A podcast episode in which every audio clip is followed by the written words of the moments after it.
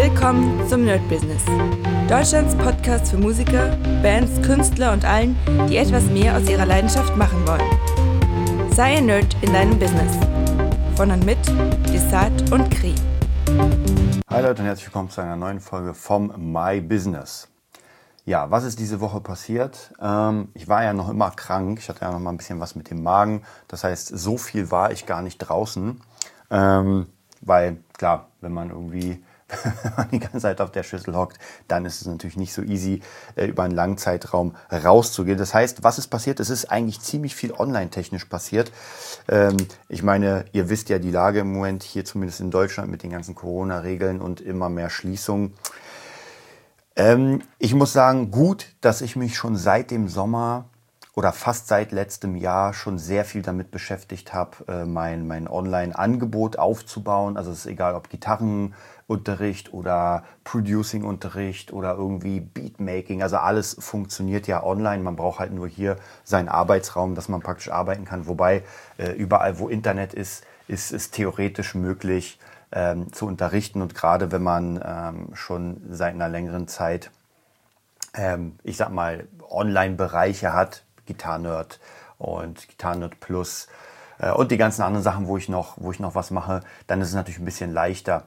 Denn ja, wie man, wie man ja jetzt sieht, wird das Ganze nicht leichter gemacht werden. Also das wird jetzt im Moment sehr drückend. Ich, zumindest in Berlin warte ich fast schon auf den nächsten Lockdown, der natürlich dann wieder sehr, sehr schwierig oder was ja sehr schwierig wird. Es wird halt ein bisschen tricky, denn gerade Live-Schüler, bestimmte Live-Schüler kann man sehr schwierig online machen, denn wenn man ein Kind hat, das irgendwie, äh, weiß ich, fünf, sechs Jahre, sieben Jahre alt ist, ah, das ist schon ein bisschen schwierig. Das hatte ich beim ersten Lockdown gemacht durch die Spandau Musikschule. Da hatte ich ja sehr, sehr viele junge Schüler. War natürlich echt nicht so easy. Und jetzt ähm, ja, kommt das Ganze wieder. Ich habe ja damals gesagt schon, jemand, der klug ist, und das ist schon lange, lange her, sollte sich auf jeden Fall schon mal bereit machen, möglichst alles, was er hat, auch online technisch machen zu können. Das bedeutet natürlich, Live-Musik ist da sehr schlecht möglich. Also wir hatten ja im ersten Lockdown, wo ich mich erinnern kann, an wer diese unendlichen Livestreams von Lady Gaga und Dua Lipa und weiß ich, jeder hat irgendwie Livestreams gemacht. Natürlich auch kleinere Leute haben auch gesagt, okay, wir machen jetzt Livestreams. Ähm, das wird natürlich jetzt erstmal, das kann man trotzdem noch machen.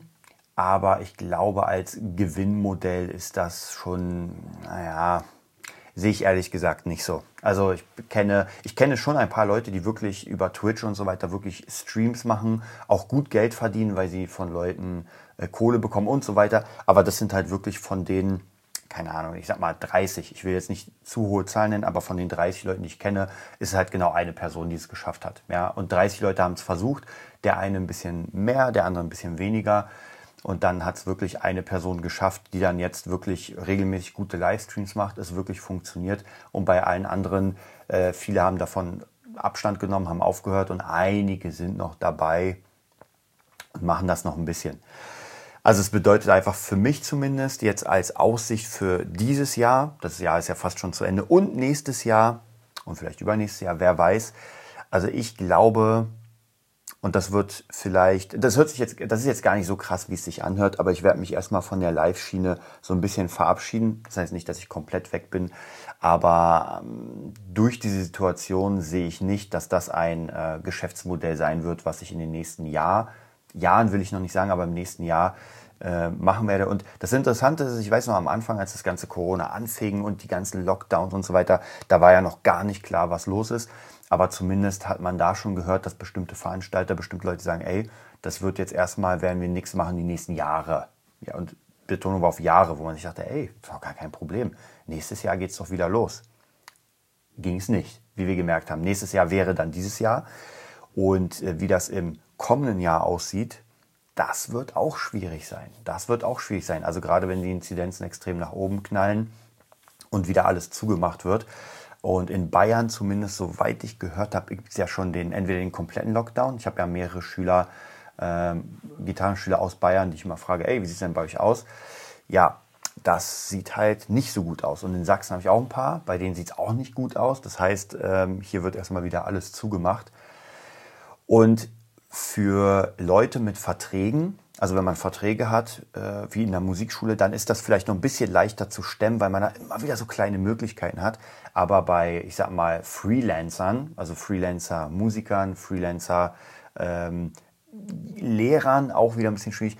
Naja, da sieht es dann doch schon ziemlich schwierig aus. Also da sehe ich im Moment, dass das nicht so, nicht so funktionieren wird, gerade wenn, wie gesagt, alles Lockdown-mäßig zugemacht wird.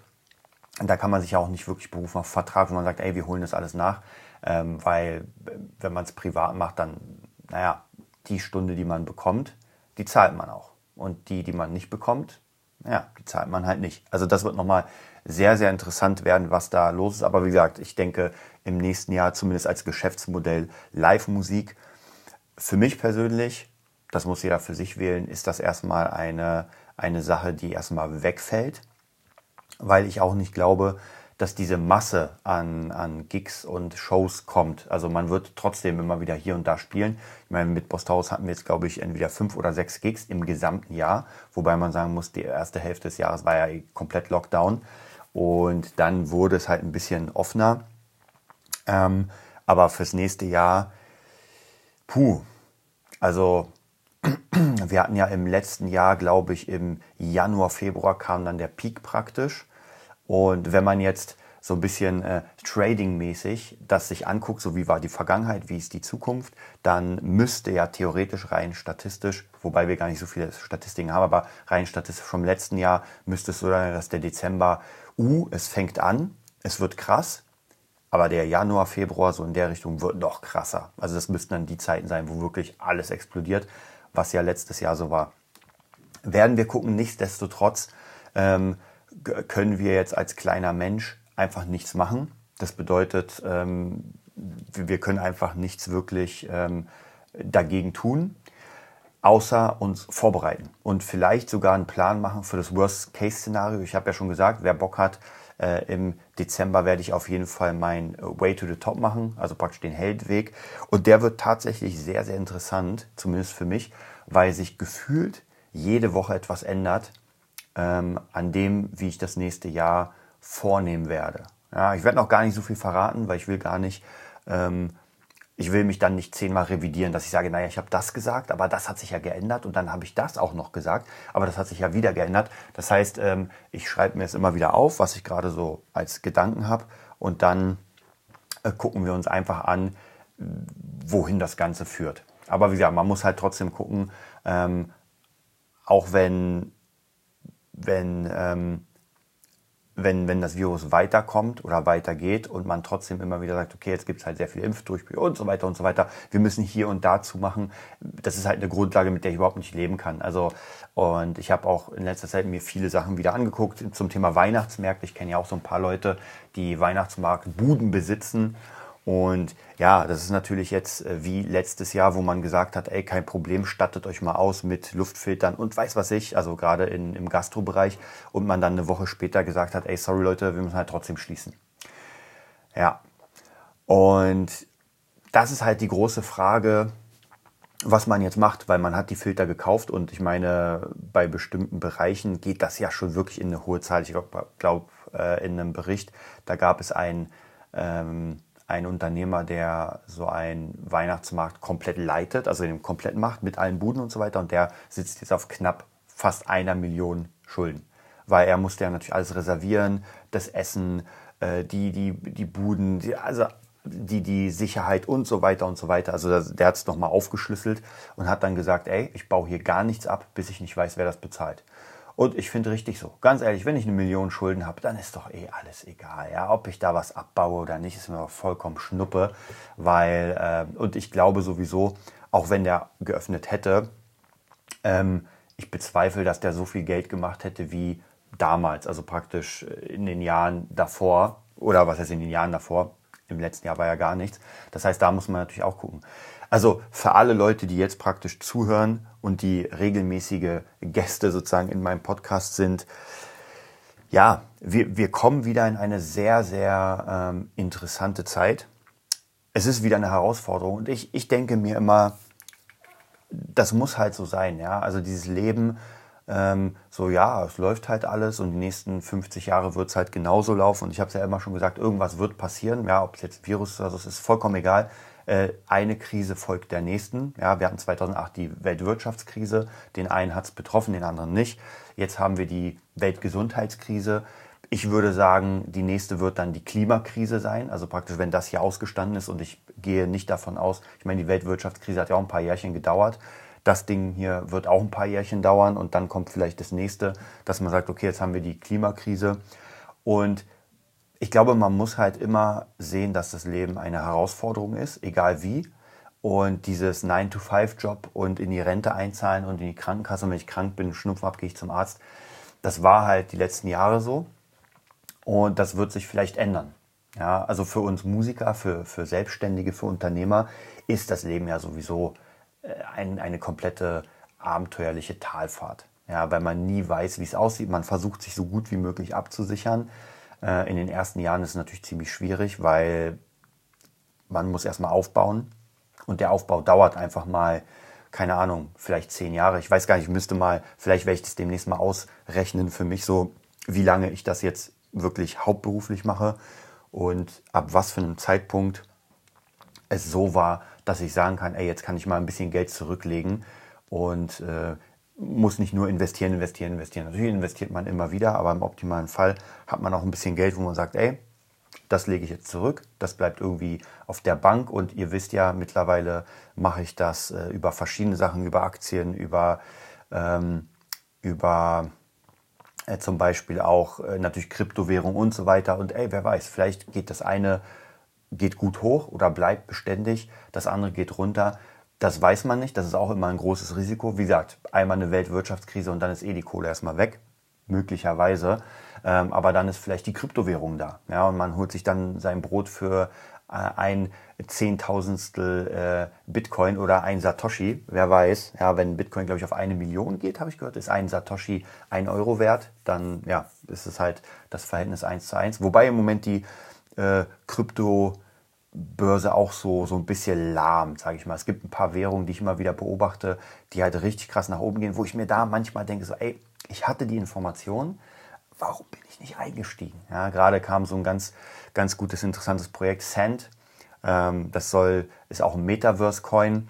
Ich will da gar nicht zu tief reingehen, weil sonst würden wir hier nur über Metaverse und sowas quatschen. Aber der ist auf jeden Fall mal irgendwie äh, 20.000 Prozent, glaube ich, in den letzten paar Monaten, ich meine nicht Tagen, Monaten. Und ich wusste davon. Aber natürlich will man jetzt nicht überall investieren, man muss auch wirklich gucken, wohin man investiert. Und da habe ich halt nicht investiert. Und ja, hätte ich einen Euro, ich übertreibe mal, hätte ich einen Euro investiert, hätte ich jetzt 20.000 Euros, hätte ich 10 Euro investiert. Ja, vielleicht macht es Sinn, einfach überall mal einen Zehner ranzustecken, reinzustecken und einfach mal zu warten. Ja, weil ich meine, wenn ein Ding ähm, 20.000 äh, Prozent nach oben geht, dann sind die anderen 100 Projekte, die nicht nach oben gehen, sind dann damit bezahlt. Wer weiß, aber da muss man sich natürlich auch sehr gut auskennen und sehr gut dabei sein. Also da muss man wirklich ähm, auch drin sein und dieses äh, Coins kaufen, Coins verkaufen, äh, verschiedene Wallets haben. Das ist halt technisch nicht so easy. Ähm, das, ich glaube, die, die Hausfrau oder der Hausmann von, von gestern wird da, also ich nehme mal meine Mutter als Beispiel, ich sehe nicht, dass die Kryptowährung kaufen könnte. Ja, also, also die kann ja kaum mit einem Rechner umgehen. Deswegen, das ist etwas für die jungen Leute und für die komplett technikaffin. Und die machen da halt teilweise wirklich unglaubliche Gewinne. Und es gibt auch viele Leute, die unglaubliche Verluste machen, weil sie einfach äh, ein bisschen oldschool sind und denken, sie könnten schnell in den Markt reingehen, da eine Million machen und schnell wieder raus. Das funktioniert halt nicht. Was ich aber gemacht habe, ich habe tatsächlich, ihr werdet es nicht glauben, ich habe mein Ethereum verkauft. Ähm, einfach nur deswegen, weil der Kurs runterging. Ich wollte einfach ein paar Gewinne mitnehmen und dachte mir, ey, okay, den verkaufst du. Ich glaube, ich war, keine Ahnung, 100, 110 Prozent plus oder sowas. Irgendwie so in der Richtung, sage ich mal, vielleicht weniger. Äh, war weil ich ihn relativ günstig eingekauft habe. Und ja, also war auf jeden Fall, wobei, was heißt Gewinne realisieren? Äh, ich habe jetzt praktisch das alles in, in was anderes reingepackt. Das heißt, es geht nicht raus, sondern es bleibt im Kryptomarkt drin erstmal. Und bis zum Dezember, Januar werde ich auf jeden Fall da weiter investieren. Und ab da wird ja vorhergesagt, Vorhersagen sind immer schwierig, da wird gesagt, dass der äh, Bärenmarkt einsetzt und dann geht eh alles wieder runter. Wir schauen mal. Ich hoffe auf den letzten Pump im Dezember. Dann kann ich auf jeden Fall noch ein paar gute Gewinne mitnehmen. Und dann werden wir auf jeden Fall schauen, wie das Ganze läuft. Ja, das war es eigentlich auch fast schon. Ich habe jetzt ganz wenig über meine Woche geredet, aber viel war, war nicht da. Ich habe viel vor dem Rechner gesessen, viel mich mit äh, Produktion beschäftigt, viel überlegt, was man denn jetzt in Zukunft macht als Musiker ähm, und bin noch nicht so wirklich auf einen Nenner gekommen. Also ich weiß, was ich gerne machen würde.